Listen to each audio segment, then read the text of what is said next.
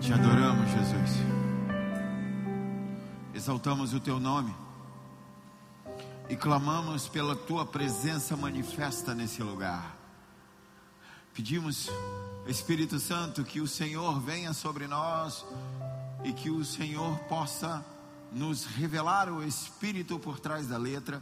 Que o Senhor possa nessa hora, Pai, nos confrontar, nos exortar, nos consolar, nos ensinar, nos curar, nos libertar, Senhor. Em nome de Jesus, faça com que a tua palavra cortante penetrante seja, Senhor, como uma espada afiada, separando o que é da alma com o que é do espírito. Porque o que queremos é andar no espírito, Senhor.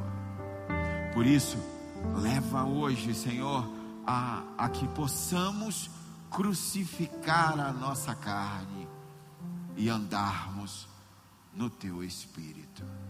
Em nome de Jesus, nós clamamos a ti nessa hora. Abre os nossos ouvidos espirituais. Senhor, nós queremos te ouvir. Ouvir a tua voz. Abre, Senhor, os nossos olhos para que possamos contemplar a tua beleza e majestade. Senhor, abre os nossos corações, Senhor. Abre e coloca a revelação da tua palavra.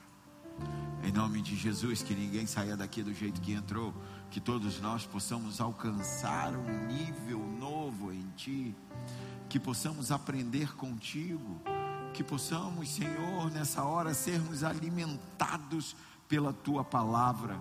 Em nome de Jesus, Pai, vem sobre nós. Nós declaramos, Espírito Santo, o Senhor é bem-vindo neste lugar. Envolve-nos em teu peso de glória e fala conosco hoje, Senhor. Não por merecimento, mas por graça e misericórdia. Fala. Fala, Senhor. Fala no individual. Fala no coletivo. Fala, Senhor. Responde, Senhor, ao que precisamos hoje. Somos tão necessitados da tua voz, da tua palavra e da tua vontade, Senhor. Por isso clamamos: vem sobre nós, vem sobre nós. Você pode declarar isso? Vem, Senhor. Vem sobre nós, Senhor. Vem, vem, Senhor. Vem, Senhor. Na autoridade do nome de Jesus, eu dou uma ordem a todo e qualquer espírito contrário que saia do nosso meio e de cada casa onde essa transmissão chega, que vá para o lugar que o Senhor determinar. Mas no nosso meio é ilegal. Só o Espírito Santo pode falar aos nossos corações e mentes. Só os anjos do Senhor podem passear nesse lugar. Em nome de Jesus, que possamos estar aqui expostos à tua palavra com liberdade. Nome de Jesus. Se você crê, igreja, se expressa para o Senhor. Aleluia. Aleluia. Glória a Deus. Antes de entrar aqui na mensagem, um último recado que eu esqueci, não podia ter esquecido. Sábado que vem, dia 12, nós vamos inaugurar a igreja Fornalha de Linhares. Amém? Essa igreja ela estava se reunindo, né, num, num hotel, num auditório de um hotel. Alugamos o um imóvel, enfim, e na, já, eles já estão cultuando lá. E no próximo sábado nós vamos estar lá juntos para consagrar aquele lugar, aquele imóvel ao Senhor, estabelecer ali um, um altar de adoração. E eu quero te convidar a você ir junto nessa aventura aí pela BR 101, amém? É pertinho, 130 quilômetros, a gente vai lá rapidinho. para ali em Biraçu comer um pastel, fica tudo legal, dá uma zia, mas já compra o sorrisal junto, enfim, tudo resolvido, né?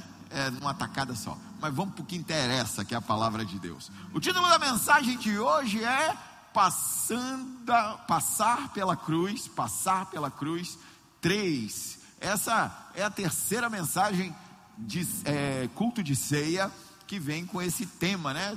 Então, você que está aqui hoje, eu te incentivo vá para o canal, nosso canal no YouTube e procure lá as outras mensagens para trazer uma melhor compreensão para você. Passar pela cruz. Amém. Glória a Deus. Bom, nós, enquanto igreja fornalha, nós, enquanto igreja, nós precisamos crescer no entendimento de representatividade. Repre é a palavra grande, né? Repete comigo: representatividade. É a importância, a importância, o poder de ser representante o poder de ser representante. Sabe, é, na, é, antes de eu, de eu, me converter, eu trabalhava como representante comercial. Tem alguém aqui que trabalha como representante comercial? Tem alguém? Ninguém? Ninguém? Um ali, um é só um. Enfim, né? representante comercial. O que, que era? O, que, que, o que, que eu fazia? Eu representava uma empresa. Então eu viajava por esse, por esse estado, né? E alguns norte do Rio, sul da Bahia, enfim, durante um tempo. Então, quando eu chegava no cliente, eu estava representando a empresa, uma, uma determinada empresa. Então, eu era a, a imagem da empresa, eu respondia as questões, resolvia problemas, eu fazia negócios em nome daquela empresa, um representante, amém? E o que é oposto a um representante? O que seria o oposto de um representante substituto. Então eu não estava naquela época, eu não trabalhava substituindo o dono da empresa ou aquela empresa, eu trabalhava representando aquela empresa. Então precisamos entender quem nós somos hoje: representantes ou substitutos? Porque eu venho falando há muito tempo sobre mandato cultural. E o mandato cultural foi deformado dentro dessa cultura igrejeira, ela foi deformado quando o homem quis substituir. O homem não foi chamado para substituir, ele foi chamado para representar. A autoridade que o homem tem, ela está em representar em não em substituir. E a palavra nos afirma que a Jesus Cristo foi entregue todo o poder, toda a autoridade em todos os lugares, todos os lugares. E nós, cristãos, somos representantes de Cristo. Amém? Amém, igreja? Então nossa autoridade, a nossa autoridade, ela não está nos gritos, a nossa autoridade, ela não está nos métodos, a nossa autoridade não está nas formas, nas doutrinas, nas regras, a nossa autoridade está em vivermos o que pregamos fora do púlpito, ou fora dos holofotes, fora das evidências, fora do lugar de evidência. Eu vou falar de outra forma para ver se você pega. A função do marido. Tem, quem é marido aqui?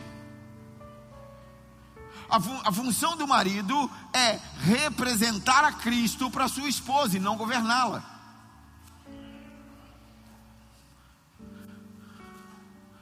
É, não é culto de casais não, mas a gente gosta de fazer um acertinho, né? E gosta de dar um aperto. Então, a função do pai é de representar a Cristo para o seu filho e não de substituí-lo.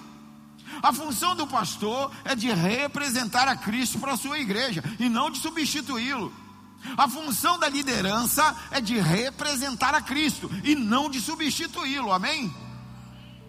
Nós fomos chamados a representar a Cristo e como nós fazemos isso? Nós representamos a Cristo através do exemplo. Nós, vou, vou falar porque a igreja precisa pegar isso. E, e, falei disso na vigília, né? Falamos disso na vigília. Nós precisamos representar a Cristo através do exemplo. Porque substituir é manipulação, controle, opressão. A autoridade se exerce pelo exemplo. Entenda que um cargo ele não me dá autoridade. Os anos de igreja não me dá autoridade. Ser famoso nas redes sociais não me dá autoridade. Mas representar dignamente o Senhor Jesus Cristo me dá autoridade. O que me dá autoridade é quem eu sou a sós com o Senhor. O que me dá autoridade é quem eu sou no secreto com o Senhor, amém? Levante suas mãos aos céus, deixa eu profetizar sobre você. Eu declaro e profetizo na autoridade do nome de Jesus e no poder do Espírito Santo que o que não for sustentado pelo exemplo vai cair que como igreja nós estamos firmes no propósito de representar a Cristo em todo e qualquer lugar dessa terra, nessa geração. E se você crê, se expressa para o Senhor.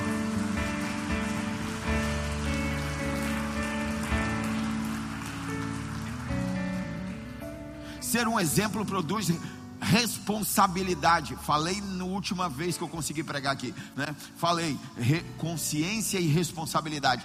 Então nós precisamos assumir responsabilidades no reino. Então entenda que um representante, ele não chama atenção para si. Vou repetir. Um representante não chama a atenção para si, ele chama a atenção para aquele que ele representa. Então entenda, não é com carisma, não é não, não, não com habilidades humanas, não é com intelecto, mas é representando Cristo. Sabe o livro de Apocalipse? Eu amo o livro de Apocalipse, eu apaixonado. É Gênesis e Apocalipse, os dois. Eu... E o livro de Apocalipse, você sabe o nome Apocalipse, ele quer dizer revelação. Em algumas algumas traduções, né, alguma, algumas versões de Bíblia até está escrito assim, né? Revelação. O nome Apocalipse quer dizer exatamente isso, revelação. E muita gente não lê o livro porque não entende. Mas por que, que não entende o livro? Ele não entende porque ele está procurando ali naquele livro revelação de acontecimentos. Ele está procurando o que vai acontecer no futuro. Está procurando entender isso. Só que o problema é que você precisa entender, e aí você vai ver o Apocalipse de outra forma, é que a revelação não é de acontecimentos, a revelação é da pessoa de Cristo. E nós precisamos crescer no pleno conhecimento de Cristo, amém? Nós precisamos crescer no conhecimento de Cristo. Eu vivo orando isso por muita gente, que você cresça e prospere em todos os caminhos de Jesus Cristo, do conhecimento de Jesus Cristo.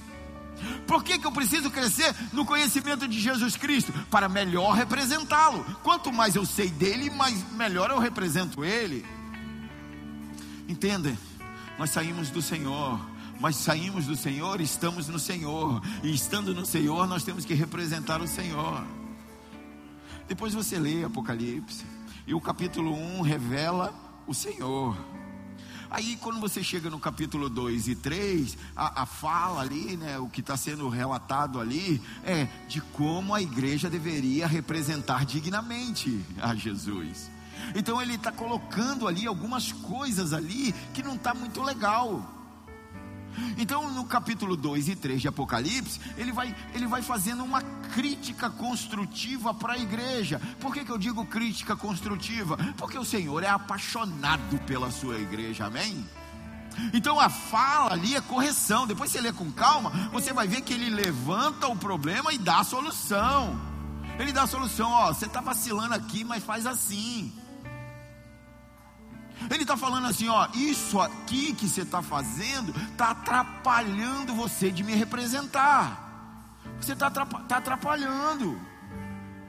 Ele quer limpar a sua igreja. E como é que se limpa uma igreja? Pela palavra. A palavra é a palavra que limpa. Então ele fala. Quando ele fala, ele santifica porque a palavra ela tira de nós tudo que impede o de representar, amém? É só você se expor à palavra, é só você renovar a mente pela palavra, e quando você vai entrando na palavra, você vai representando melhor. Porque a revelação é tirar de nós, a revelação que você está querendo, que está em Apocalipse, é tirar de nós tudo que impede que Ele seja visto em nós. Quem quer crescer no conhecimento de Cristo aqui? Que Ele cresça em nós, que Ele seja visto em nós, amém? Porque quando chega no capítulo 4, depois você lê em casa, ali está ali tá uma adoração celestial, Adoração celestial. E o que me chama a atenção com João ali é que no meio daquela adoração maravilhosa, de, aqui, quando João está, ele, ele não fica adorando a adoração, porque parte da igreja hoje adora a adoração, né? A, a, quer tá, quer tá, tá ali no meio, tá, deixa queimar, quer participar daquilo, mas se esquecendo do propósito do trono se esquecendo que tem um no trono. E quando João entra ali, ele vê aquela adoração toda, ele centra no trono. Não, a adoração é muito maneira, mas a adoração não me interessa. Adoração, eu quero é o trono. Eu quero é o que está no trono. Porque entenda que se nós passarmos a adorar a adoração, nós vamos corromper. Não importa como você entrou aqui hoje, importa como você vai sair.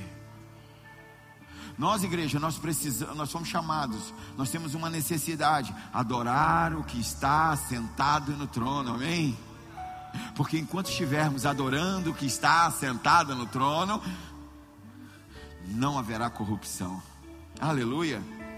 E você vai vendo isso, é muito fácil. Depois você lê devagar lá, você vai entender que João vê o trono e João vê 24 anciãos e os seus e, e ao redor e, e, o João parece que ele vê os caras, ele vê os, os 24 anciãos, mas também de longe e ele não não ele não identifica, ele não sabe quem são os caras, ele não consegue identificar, ele não não aparece os nomes, mas aparece quem eles estão representando. Aleluia. Por quê? Porque aqueles 24, que não importa quem, quem, qual é o nome, não importa qual cargo, qual função, de que tribo era, de que placa era, não importa nada disso. Aqueles 24 estavam exatamente iguais àquele que estava no trono.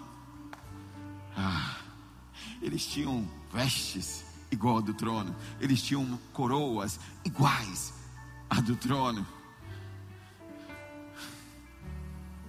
E João foca no trono. Ele focou no trono. Por que, que ele focou no trono? Porque os 24 que estavam à semelhança daquele que está no trono, estavam em submissão àquele que está no trono.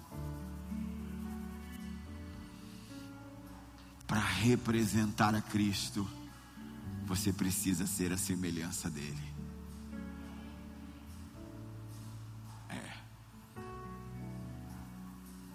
Levante suas mãos, eu preciso profetizar sobre a sua vida. Eu declaro e profetizo na autoridade do nome de Jesus e no poder do Espírito Santo que quando alguém olhar para você, verá o Senhor que quando alguém olhar no seu rosto, verá o rosto do Senhor, que nada nem ninguém a partir de hoje impeça de Jesus Cristo, Senhor dos Senhores, Rei dos Reis, ser visto em você, que como face descobertas seremos transformados de glória em glória em glória, e se você crê, se expressa para o Senhor.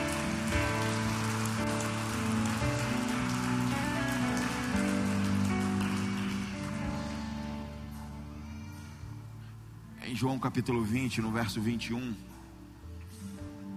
diz assim: E Jesus lhe disse mais uma vez: A paz seja convosco. Assim como o Pai me enviou, eu também vos envio. Assim como o Pai me enviou, eu também vos envio. Envio representante. Quando envio, estou mandando um representante. Aí é muito interessante, porque lá em Isaías, no capítulo 6, no verso 8, diz assim: Em seguida ouvi uma voz do Eterno que chamava, que chamava: Quem hei de enviar? Quem irá por nós? Ao que prontamente respondi: Eis-me aqui, envia-me a mim. Cristo ele veio para representar o Pai. E agora a função da igreja é representar a Cristo. Aleluia. Talvez você ainda esteja pensando que a igreja é um clube. Não, não é um clube. Não é um clube. O mandato cultural de que eu tanto falo aqui nesse altar, o mandato cultural é representar a Cristo em meio a uma sociedade, é representar a Cristo, é ser um cristão lá fora, é ser um cristão lá no mundo, amém? E por isso, o texto né, da mensagem de hoje, aqui eu quero começar a mensagem de hoje, Gálatas capítulo 6, verso 14, porque eu vou te mostrar como você pode ser um representante de Cristo e não apenas um frequentador de culto. Aleluia. Gálatas capítulo 6, verso 14. Quem já abriu, dá um glória. Diz assim: Quanto a mim, no entanto, que eu jamais venha me orgulhar, a não ser na cruz do nosso Senhor Jesus Cristo, por intermédio do qual o mundo já foi crucificado para mim. O mundo já foi crucificado para mim. E eu para o mundo. O mundo já foi crucificado para mim. E eu para o mundo. Junto com esse texto, vamos para Hebreus capítulo 10. Hebreus capítulo 10, verso 5. Hebreus capítulo 10, no verso 5. E diz assim: Por isso quando Cristo veio ao mundo, proclamou: sacrifício e oferta não quiseste, mas um corpo me preparaste. De holocaustos e ofertas, pelo pecado não te agradaste. Então eu disse: Aqui estou, no livro está escrito a meu respeito: Vim para fazer a vontade, ó Deus. Havendo declarado em primeiro lugar sacrifícios e ofertas, holocaustos e oferta pelo pecado não quiseste, tampouco deles te agradaste, os quais foram realizados conforme a lei. Então completou: Aqui estou, vim para fazer a vontade, a tua vontade. E assim ele, e assim, abre seu coração, e assim cancela o primeiro padrão, e assim cancela a lei para estabelecer o segundo padrão, para estabelecer a graça. Amém? Na cruz, ele cancela o primeiro padrão e ele estabelece o segundo padrão. Baseado nisso, fundamentado nisso, vamos para o outro texto.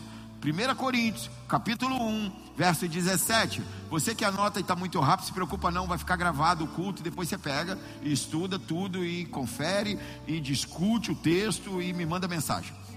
Verso 17.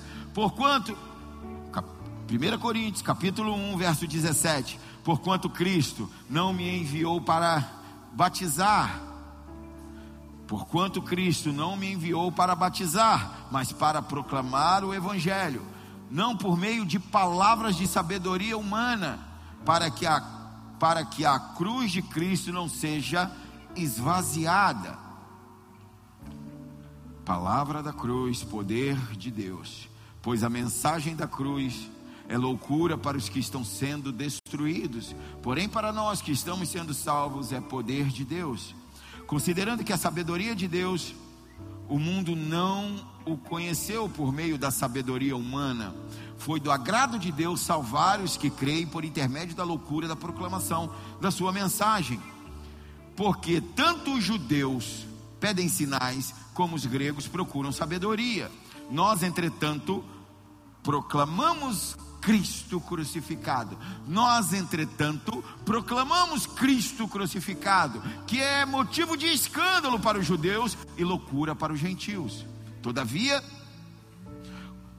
para os que foram convocados, tanto judeus quanto grego, Cristo é o poder de Deus e a sabedoria de Deus. Até aqui. Com muita atenção, com muita calma, com muita cautela caminhando pela palavra de Deus. Vamos entendendo. Uma igreja para ser relevante, esse é o propósito nosso aqui, amém?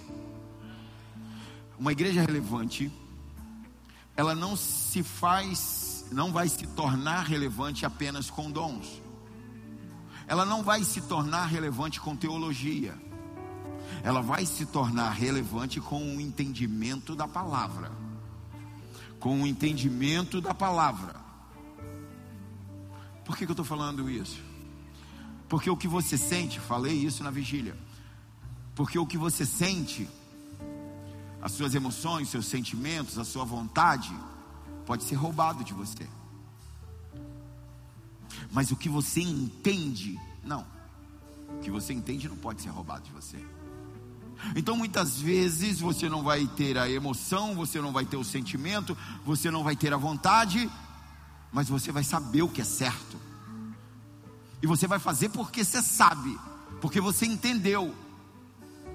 E por isso que o texto central dessa mensagem é Gálatas capítulo 6, 14. Quanto a mim, no entanto, que eu jamais venha me orgulhar, a não ser na cruz do nosso Senhor Jesus Cristo, pelo intermédio da qual o mundo foi crucificado para mim. O mundo foi crucificado para mim e eu para o mundo. O mundo passar pela cruz é o título da mensagem. O mundo foi crucificado para mim e eu para o mundo. É interessante porque quem está falando isso é o apóstolo Paulo. E você sabe muito bem que o apóstolo Paulo era um cara muito entendido, muito estudado. E ele está dizendo aqui que a única coisa que ele tem para se gloriar é da cruz. A única coisa que esse cara tem para se gloriar é da cruz. Isso me mostra a evidência de uma pessoa que verdadeiramente entendeu o amor de Cristo. Que uma pessoa que verdadeiramente experimentou a revelação de Jesus Cristo. Cara, o apóstolo Paulo, ele, tinha, ele nesse momento, ele, ele era responsável por duas igrejas muito complicadas. Ele era, ele era responsável pela igreja de Corinto, ele era responsável pela igreja da Galácia, e ele está dizendo para essas igrejas: ele está dizendo assim: olha, a solução para vocês é a cruz. Ele está dizendo para a igreja fornalha nos dias de hoje: a solução para vocês é que o mundo esteja crucificado para vocês, que vocês estejam crucificados para o mundo. E quando nós vamos desenrolando a história, que eu não vou fazer isso aqui, você faz em casa lendo devagar, você vai vendo que a igreja de Corinto ela estava passando por sérios problemas. Ela tinha muitos dons, ela tinha muitos talentos, ela tinha muita coisa, mas essa igreja estava passando por uma divisão. E o apóstolo Paulo está dizendo: é, esse problema aí só se resolve com cruz. É, a solução desse problema é cruz. Agora, não deveria falar de unidade? Não, mas ele não fala de unidade. Ele fala: o problema de vocês é falta de cruz. Porque na cruz nós nos tornamos um, amém? É na cruz que nos tornamos um. É na cruz que nos tornamos uma igreja, a igreja de Cristo. É na cruz que nos tornamos uma noiva. Aleluia! O Senhor, ele só vai casar com uma, uma noiva. Aleluia! A palavra da cruz. E eu venho entendendo que a ministração da mensagem da cruz, ela é para novo convertido, para pessoas para pessoas se converterem, mas ela também é para desenvolver aqueles que foram salvos. Ela é para amadurecer aqueles que são salvos. Porque o entendimento perfeito, completo, pleno da cruz faz com que você cresça. E conforme nós vamos crescendo, quem quer crescer aqui? Conforme nós vamos crescendo, nós vamos descobrindo o poder da cruz. Nós vamos descobrindo o que, que a cruz causa em nós. E eu preciso te lembrar, eu falei isso nas outras mensagens. Ah, quando nós falamos cruz, nós não estamos falando de um objeto, um objeto de, de é, é, um objeto amaldiçoado, um, um objeto, um, um instrumento de tortura. Nós não estamos falando do objeto cruz, nós estamos falando da obra de Cristo na cruz, do sacrifício vicário Amém. Do sangue derramado. É disso que nós estamos falando. Nós estamos falando da obediência de Cristo de morrer na cruz. E todas as vezes que fala de cruz para a igreja, a igreja romântica. Lembra do filme do Mel Gibson? E começa a chorar, né? Porque realmente é dramático aquilo, né? Isso é complicado. Aquelas cenas são, são cenas muito fortes. Mas presta atenção. Obedecer aquele que foi crucificado, Senhor de toda a criação. Obedecer o Senhor dos senhores. Então nós precisamos olhar para aquela cena que realmente aconteceu e ter o entendimento, não de pena, mas de receber todos os benefícios que ele promoveu ali naquela cruz. Porque é na cruz que nós somos libertos do poder do pecado, amém? É na cruz que nós somos libertos do poder do pecado. É na cruz que nós somos livres das enfermidades. É na cruz que nós somos livres das iniquidades. É na cruz que nós somos livres das transgressões. É lá, morrendo na cruz, juntamente com Cristo. Porque se você morre na cruz juntamente com Cristo, nada mais te ofende. Por que, que você não se ofende? Por que, que você não responde? Vou responder, eu estou morto na cruz.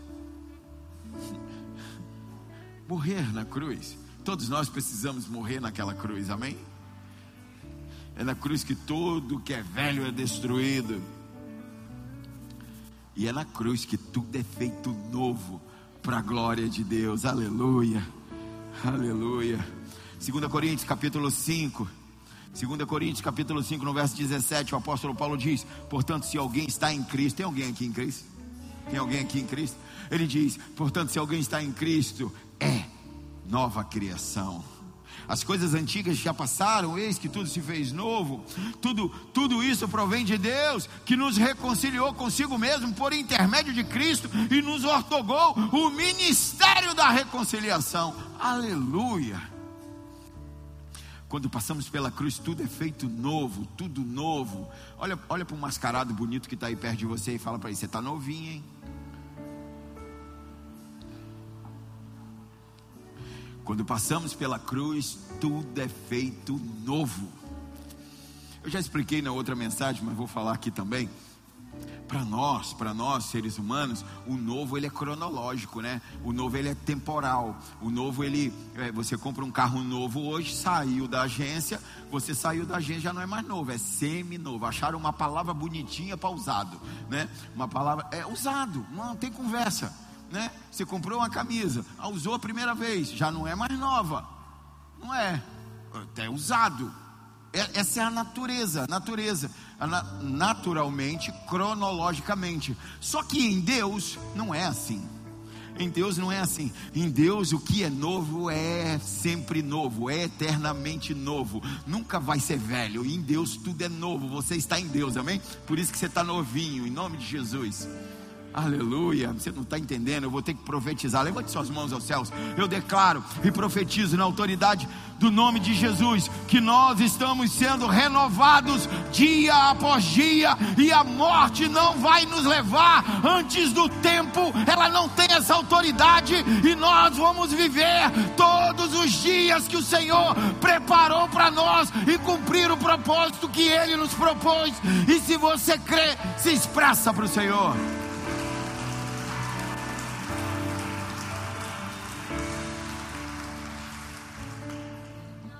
Nos gloriando da cruz de Cristo, junto com Ele, a nossa alegria, a nossa esperança, a nossa vitória, cruz de Cristo. E, e, quando eu, eu vou lendo esse texto devagar, eu vou percebendo ali algumas coisas, e, e o apóstolo Paulo, ele poderia dizer que ele se gloriava, ele poderia falar isso, eu, eu, eu me glorio na ressurreição de Cristo. O cara teve encontros com Cristo, após a morte, após a morte da cruz. Mas ele não fala da ressurreição de Cristo, ele fala da cruz. Quando, quando Cristo ressuscita, Cristo ali naquele momento ele toma o, todo o poder, todo o poder é entregue a ele, mas não é disso que o apóstolo Paulo se gloria. Ele fala: a, a glória é a cruz, a cruz, e cruz, amados, não tem como separar. Cruz fala de dor, cruz fala de solidão, cruz fala de vergonha, cruz fala de morte. E nós vivemos uma geração complicada, uma geração que tenta imitar tudo que faz sucesso, Se alguém fez sucesso, seja lá como foi que essa pessoa alcançou um sucesso, a tendência é imitar, quer imitar essa pessoa, quer imitar, imitar tudo aquilo que faz sucesso para ver se eu faço sucesso também. Ninguém quer imitar alguém que vai para a cruz. Quer imitar alguém? Eu vou imitar esse cara. Esse cara foi para a cruz. Eu vou imitar esse cara. Sabe, e na cruz ele ficou só, solidão. Ele diz: Pai, por que me desamparaste? Solidão profunda. A cruz representa vergonha. Morrer daquela forma, nu, sem roupa.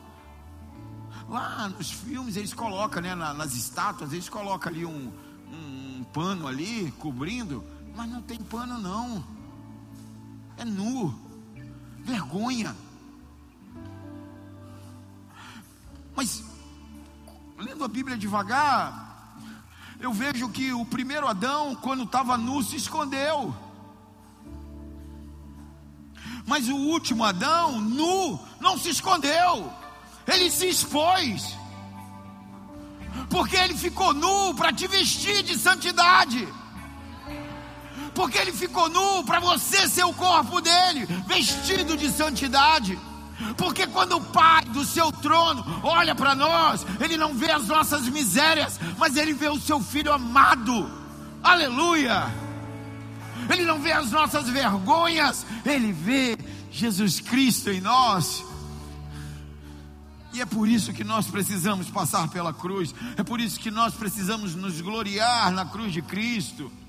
A cruz é suficiente, a cruz é o amor de Deus, é a expressão de amor. Eu entendi ao longo, já vai completar 10 anos que eu estou no altar do Senhor, e eu entendi que com, no, com esse tempo de, de pastoreio, que as pessoas que se desviam do Evangelho é porque não entenderam o amor de Deus. Não entenderam. Porque o problema não está no pecado, o problema está na raiz. O problema está no porquê, não no pecado em si. Mas se ele entendesse a cruz, se ele entendesse o amor, se ele lesse a Bíblia devagar e ele, e ele visse na Bíblia que o Senhor já amou, é passado. Importa o que eu, o que eu possa fazer amanhã, lá atrás, Ele me amou. Romanos capítulo 8, verso 35. Você precisa guardar esse texto. Romanos capítulo 8, verso 35: Quem nos separará do amor de Cristo? Será a tribulação, ou ansiedade, ou perseguição, ou fome, ou nudez, ou perigo, ou espada? Como está escrito: Por amor de ti, somos entregues à morte todos os dias, fomos considerados como ovelha para o matadouro, contudo Em todas as coisas somos mais que vencedores por meio daquele que nos amou. Passado. Portanto, estou seguro que nem a morte, nem a vida, nem os anjos, nem demônios, nem o presente, nem o futuro, nem quaisquer poder, nem altura, nem profundidade nem qualquer outra criatura poderá nos afastar do amor de Deus que está em Cristo Jesus, nosso Senhor e Salvador. Ele já amou, já amou. Na cruz ele nos amou. Foi na cruz que ele amou, é passado, já fez, você já é amado. Isso não quer dizer que ele concorda com o seu comportamento, que ele aprova o seu comportamento, mas uma coisa não tem a ver com a outra. Nós não precisamos de mais nada para ter convicção que ele nos ama. O amor de Deus, presta atenção, o amor de Deus não se explica com coisas materiais. O amor de Deus não se explica com coisas temporais. O amor de Deus não se explica com coisas sentimentais. O amor de Deus se explica na cruz. Preste atenção. Milagres, eu acredito em milagres, amém? Mas milagre não explica o amor de Deus. Prosperidade financeira não explica o amor de Deus. Segurança não explica o amor de Deus. A cruz explica o amor de Deus. Porque se milagre explicasse o amor de Deus, você ora por um milagre, o milagre não acontece, você vai pensar que Deus não te ama. Se prosperidade explicasse o amor de Deus, quando você vê alguém passando necessidade, crente, cristão, ali, lavado e remido no sangue de Jesus, mas por qualquer circunstância está passando necessidade, então ele vai achar que Deus não o ama. A definição de amor está na cruz. Porque quando nós, pregadores, tentamos explicar o amor de Deus com coisas, com sentimentos, com emoções, com necessidades, nós não estamos convertendo pessoas, nós estamos convencendo pessoas. E as pessoas que são convencidas de Deus, em breve voltarão para a lama do pecado lá fora. Mas o Senhor nos revela a plenitude de Cristo. Aleluia. 1 Coríntios capítulo 1, verso 17. Já li esse texto, quero ler de novo. Porquanto Cristo não me enviou para batizar, mas para proclamar o Evangelho, não por meio de palavras de sabedoria humanas, para que a cruz de Cristo não seja esvaziada. Entenda, há duas formas de pregar a cruz. Há uma forma que é a sabedoria humana, teologia, teologicamente explicado mas existe outra, muito mais poderosa. Existe outra, muito mais poderosa. Testemunhar. É a mais simples. Testemunhar. Você é um representante. O teu testemunho aponta para Jesus Cristo, amém? Porque quando, quando alguém olha para a cruz e você pode ver a cruz de vários ângulos, porque se perguntar por um enfermo, é, o que é a cruz para você? Ele vai falar: o lugar que eu fui curado. O lugar que eu fui curado. Se perguntar por um pecador, o que é a cruz para você? Ele vai falar: o, o lugar em que eu fui perdoado. Se perguntar por um endemoniado, o que é a cruz? Ele fala, o lugar que eu fui liberto. Mas se perguntar para o pai, o que é a cruz?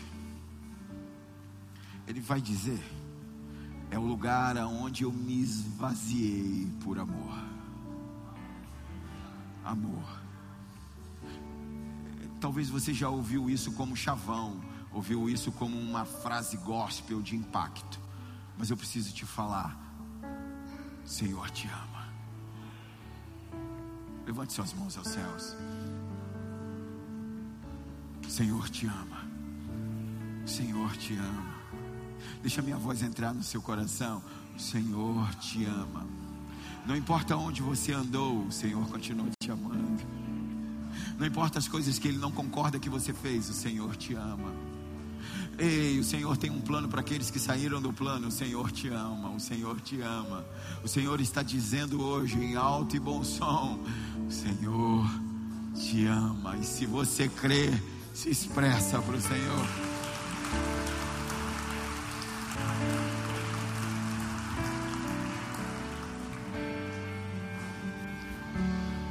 final de Gálatas capítulo 6, no verso 14, a última parte, ele diz: "O mundo foi já foi já foi, já foi crucificado para mim e eu para o mundo".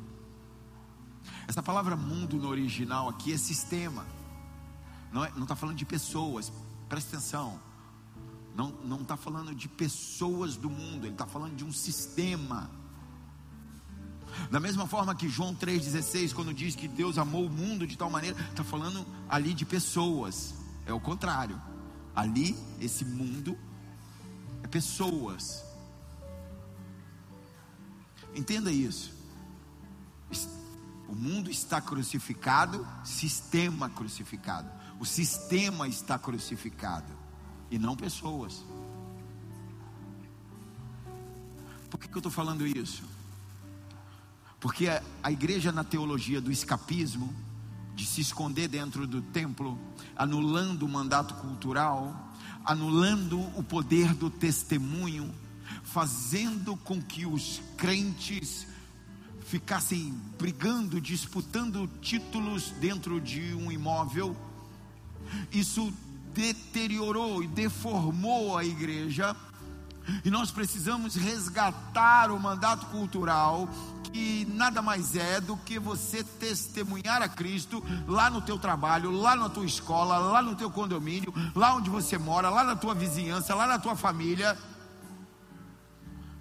Porque o que foi crucificado foi o sistema, não pessoas. E a igreja perdeu a influência no mundo e passou a ser influenciada pelo mundo. Porque se o sistema está crucificado para mim, se alguém me seduz sexualmente, ou se alguém me faz uma proposta corrupta financeira, ou seja lá o que for, se alguma coisa acontece, isso não terá poder sobre mim, porque eu fui crucificado nessa cruz. Aleluia! Então todos nós, igreja, precisamos passar pela cruz para poder lá fora, lá na sociedade, estabelecer a igreja de Cristo.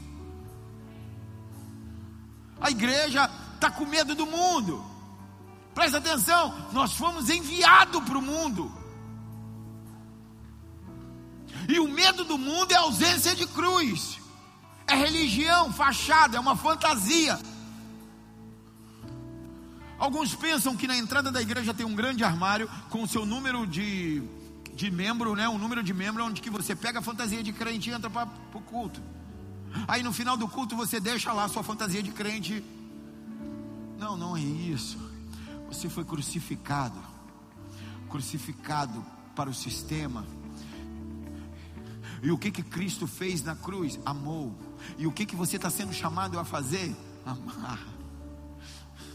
Levante suas mãos, levante suas mãos aos céus. Eu declaro e profetizo na autoridade do nome de Jesus que aqui nesse lugar traficantes irão se render a Cristo. Amém que aqui nesse lugar prostitutas, adúlteros, fornicadores se converterão de fato e de verdade a Cristo, que aqui nesse lugar políticos corruptos se converterão ao Senhor, que aqui pessoas que vão dizer lá fora: Eis-me aqui, Senhor, envia-me a mim, que eu faça, que eu dê testemunha de Jesus Cristo em todo e qualquer lugar. Se você crê e quer ser usado, se expressa para o Senhor.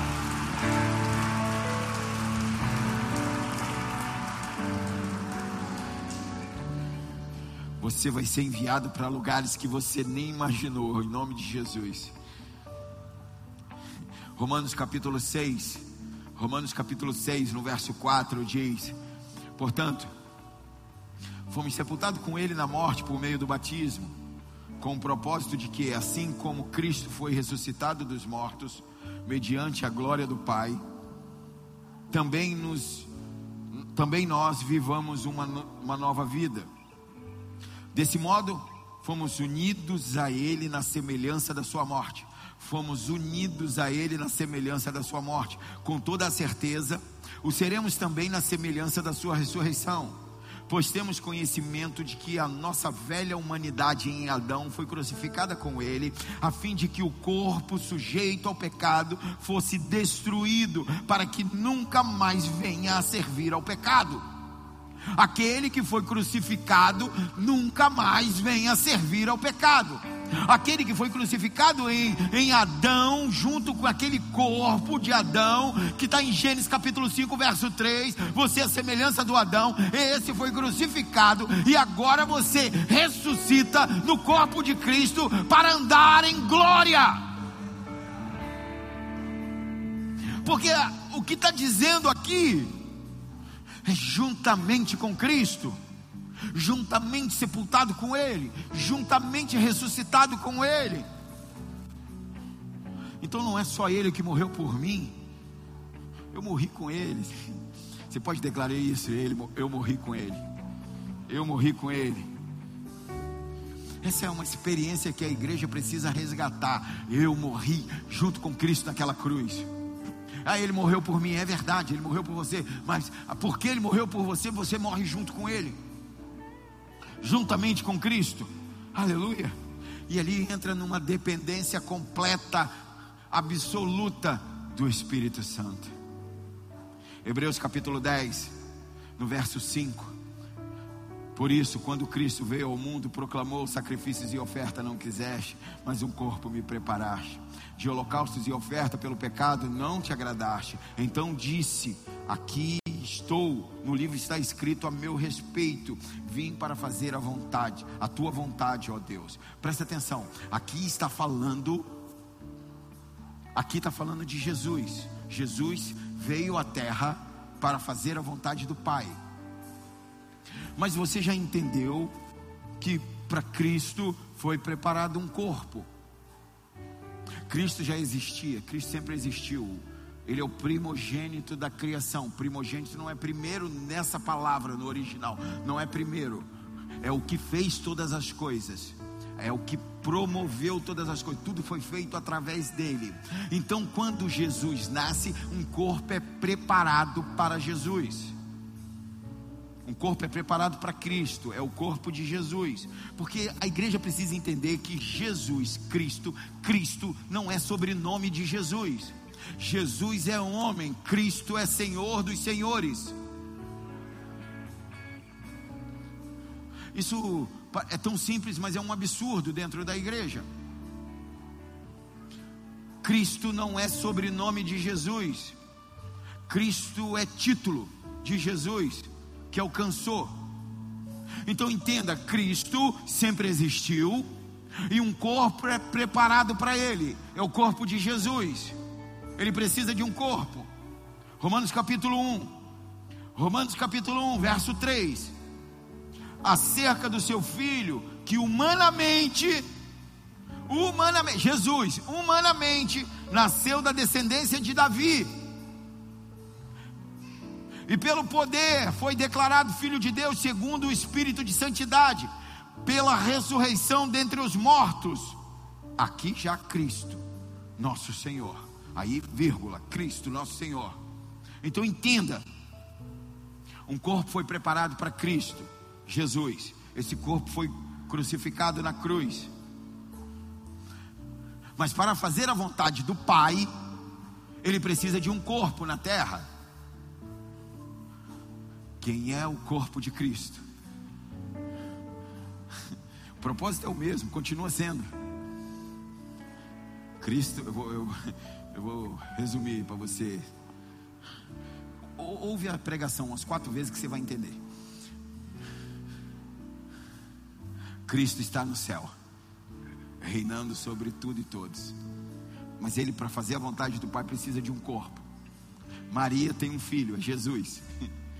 É o corpo que Cristo vem. Só que esse corpo foi crucificado.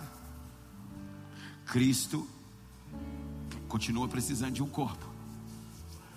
Será que ele encontra um corpo aqui hoje?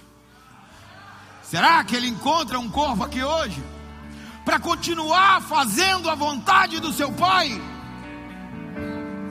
Porque a proposta da igreja é manifestar o poder de Deus, é cumprir a vontade de Deus. A proposta da igreja não é um lugar confortável, não é um clube social. A vontade da igreja, o propósito da igreja é ser corpo de Cristo nessa geração, nessa cidade, trazendo o céu para a terra. Tem alguém aqui que quer trazer o céu para a terra? Tem alguém aqui que quer trazer o céu para a terra? Tem alguém aqui que quer fazer a vontade do Pai? A vontade, ser poderosamente usado, ser representante de Cristo. Fique de pé no seu lugar se você quer.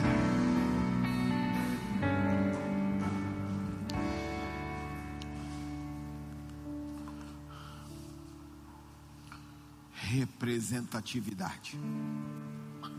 O Senhor te chamou para representar. Ser um representante de Cristo. O Senhor te chamou para ser um representante. O Senhor te chamou para andar em poder. Andar manifestando o seu poder, andar distribuindo o seu reino, compartilhando o reino. Mas para isso, para ser um representante, nós precisamos passar pela cruz. Passar pela cruz é crucificar vontades, sentimentos, desejos, ideias humanas, é, sistema. E começar a ouvir, ouvir, ouvir a voz do Senhor. Eu tenho ensinado a essa igreja. O Evangelho não é castigo e recompensa. Isso era na lei. Castigo e recompensa era na lei. Errei, castigo. Acertei, recompensa. Errei, castigo. Acertei. Não. Isso foi desfeito. Esse pacto foi. Terminou esse, esse aí. Valeu por um tempo, terminou. Mas agora nós somos chamados a andar consciência e responsabilidade. Consciência de quem eu sou em Cristo, consciência de quem Ele é em mim, e a responsabilidade de representar a Cristo, a, a responsabilidade de testemunhar a Cristo, testemunhar a Cristo. Nós precisamos testemunhar. Testemunhar é simples, testemunhar é viver naturalmente fazendo as escolhas pautadas na palavra, influenciados não pela minha vontade e meu desejo, mas pela voz do Espírito. Entenda, você precisa desenvolver relacionamento com o Espírito Santo. Você precisa aprender a ouvir a sua voz entre as vozes ouvir o Senhor, ser conduzido por Ele. Assim se testemunha. Juntamente com Cristo sendo crucificado, juntamente com Cristo sendo ressuscitado. A obra é completa, não falta, não falta nada. Tudo está na cruz. Tudo. Por isso vai ser tocado um louvor agora. Mas enquanto esse louvor é tocado, eu quero te incentivar a você orar ao Senhor. Senhor, o, que, que eu estou fazendo com a minha vida? O tempo está passando e o que, que eu estou fazendo? E aqui eu já quero dar um spoiler da pregação da semana que vem. O título é O Tempo. O tempo está passando e o que, que eu estou fazendo? Eu não sei o quanto tempo me resta sobre essa terra e o que, que eu estou fazendo. Senhor, eu não quero mais fazer a minha vontade, eu quero fazer a tua. Eu quero cumprir os teus planos, viver os teus sonhos.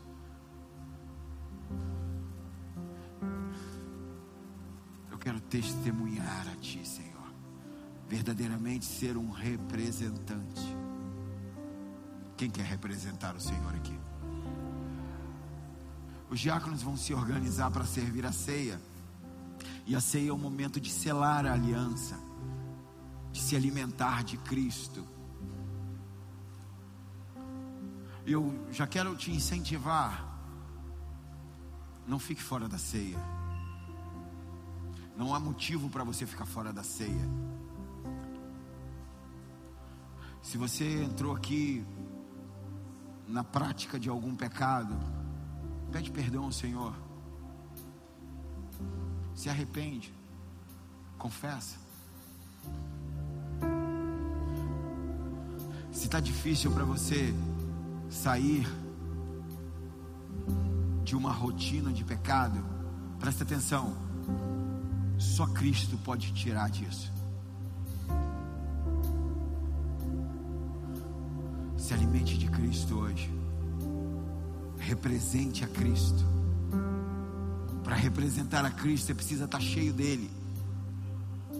Se encha de Cristo hoje. Vá para a cruz junto com Cristo.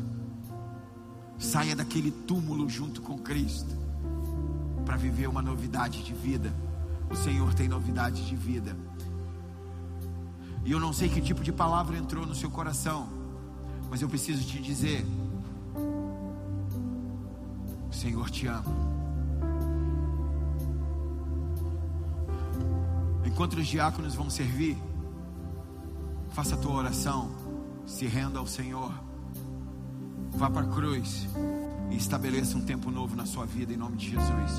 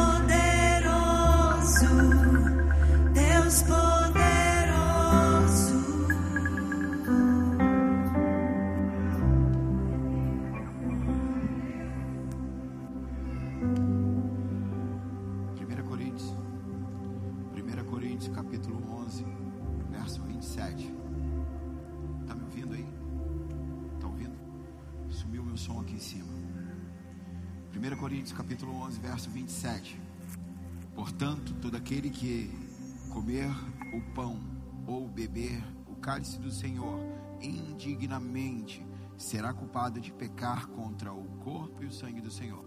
Presta atenção. O que, que o texto está dizendo? Indignamente. Indignamente é advérbio de modo. Isso quer dizer é a forma como se faz e não o sujeito.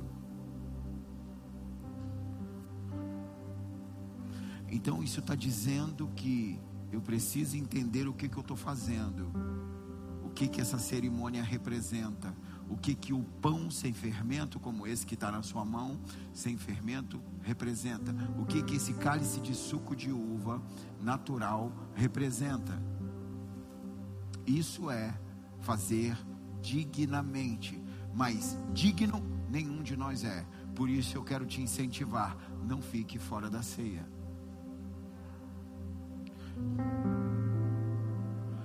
A religião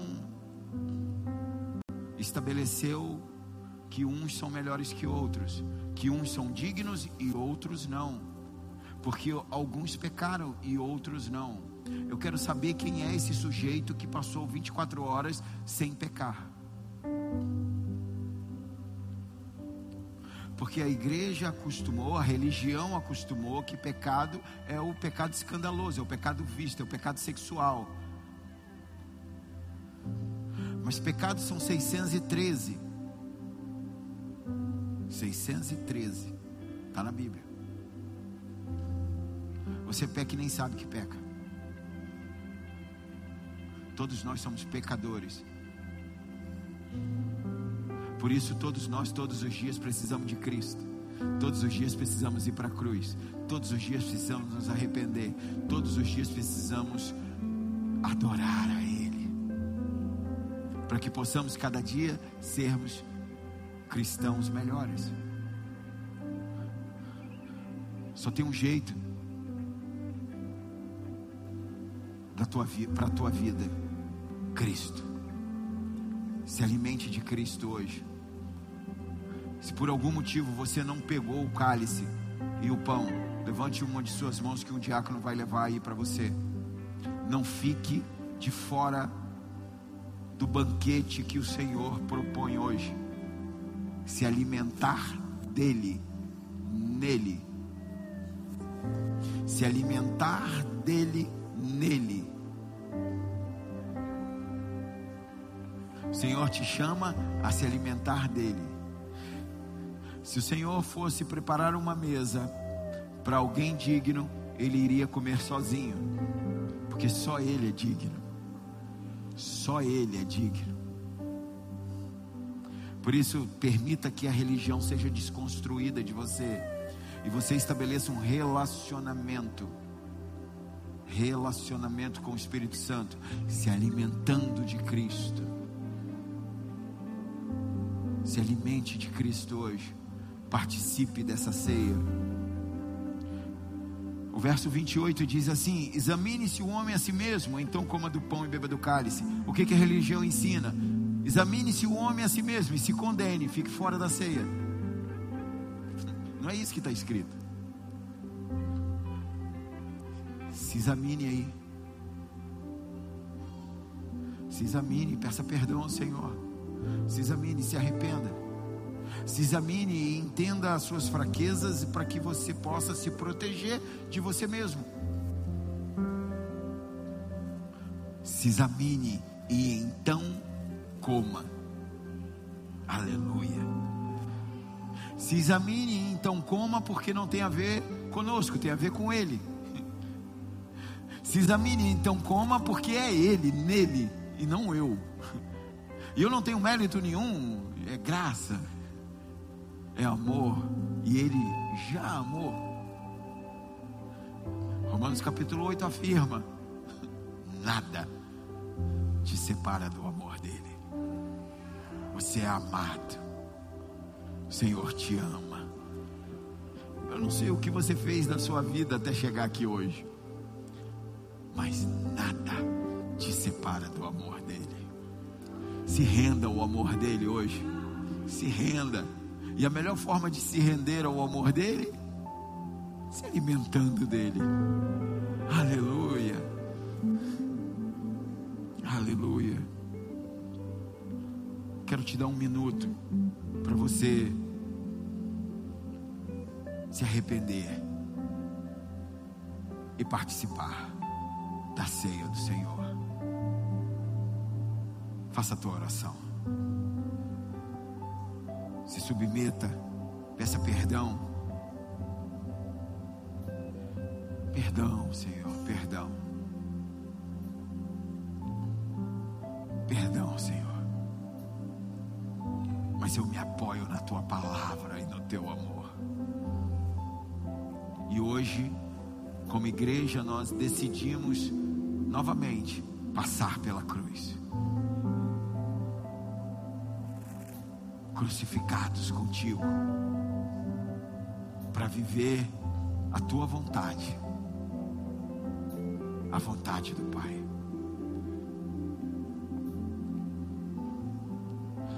Porque eu recebi do Senhor este ensinamento que passei para vocês que Jesus Cristo, na noite que foi traído, pegou o pão, deu graças, depois o partiu e disse: Este é o meu corpo que é entregue em favor de vocês. Façam isso em memória de mim. Da mesma maneira que cada vez que vocês comem deste, comem deste pão e bebem deste cálice, estão anunciando a morte do Senhor até que ele venha. Levante o teu pão. Pai, nós consagramos a Ti esses pães é a representação do corpo de Cristo, transpassado, pregado naquela cruz.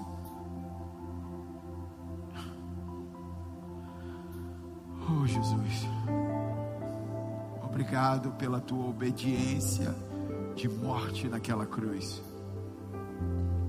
Nós declaramos que a tua palavra é verdade e nessa hora nós nos alimentamos de ti.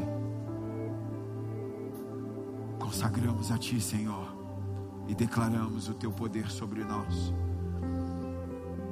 Alimenta-nos, Senhor. Sustenta-nos, Senhor. Nos sustenta na tua presença. Em nome de Jesus, podem comer.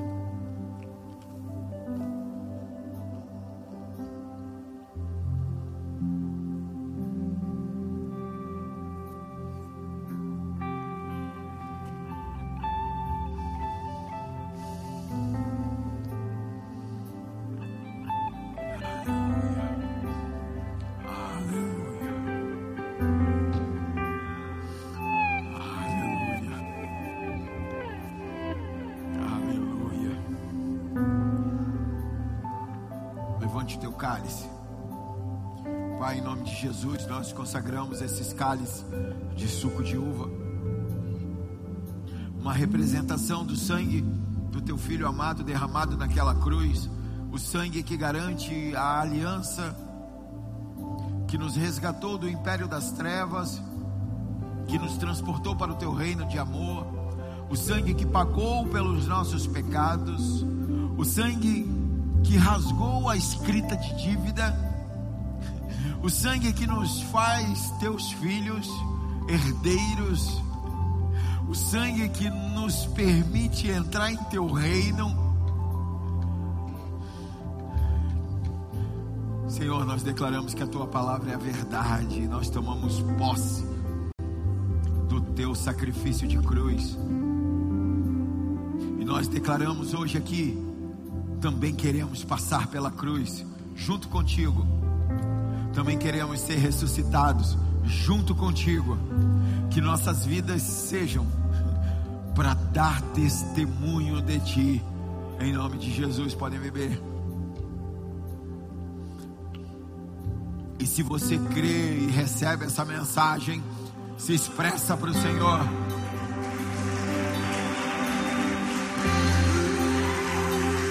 Para Ele, exalta Ele. Ele. Glória e honra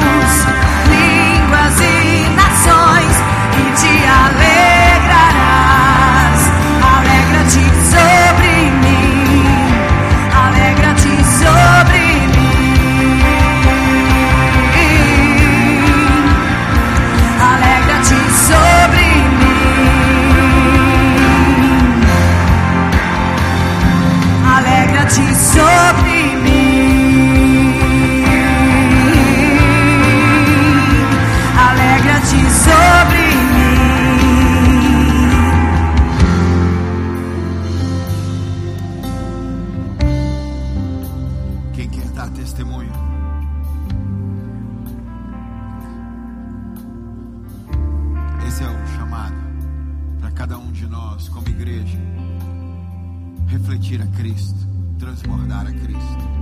Amém, igreja? Se você crê e recebe essa mensagem, se expressa para o Senhor.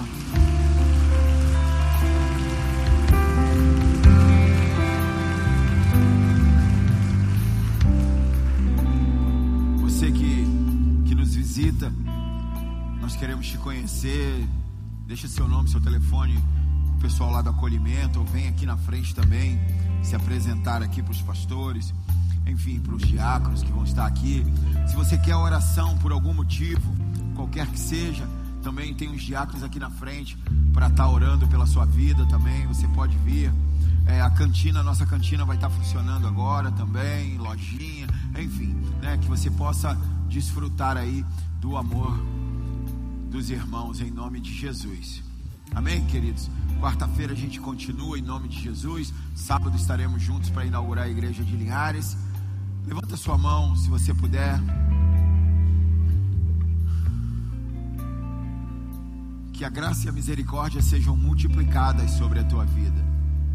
Que verdadeiramente nesse dia você tome consciência da cruz de Cristo e da necessidade, da responsabilidade da cruz de Cristo. Que as doces consolações do Espírito Santo da promessa esteja sobre você até o dia em que o Senhor volte. Como servo e sacerdote, eu te abençoo. Eu abençoo sua casa. Eu abençoo seus filhos, abençoo suas finanças, abençoo sua saúde, abençoo seu casamento, abençoo seu ministério. Eu te abençoo para a glória de Deus Pai, em nome de Jesus. Deus te abençoe. Vá em paz, em nome de Jesus.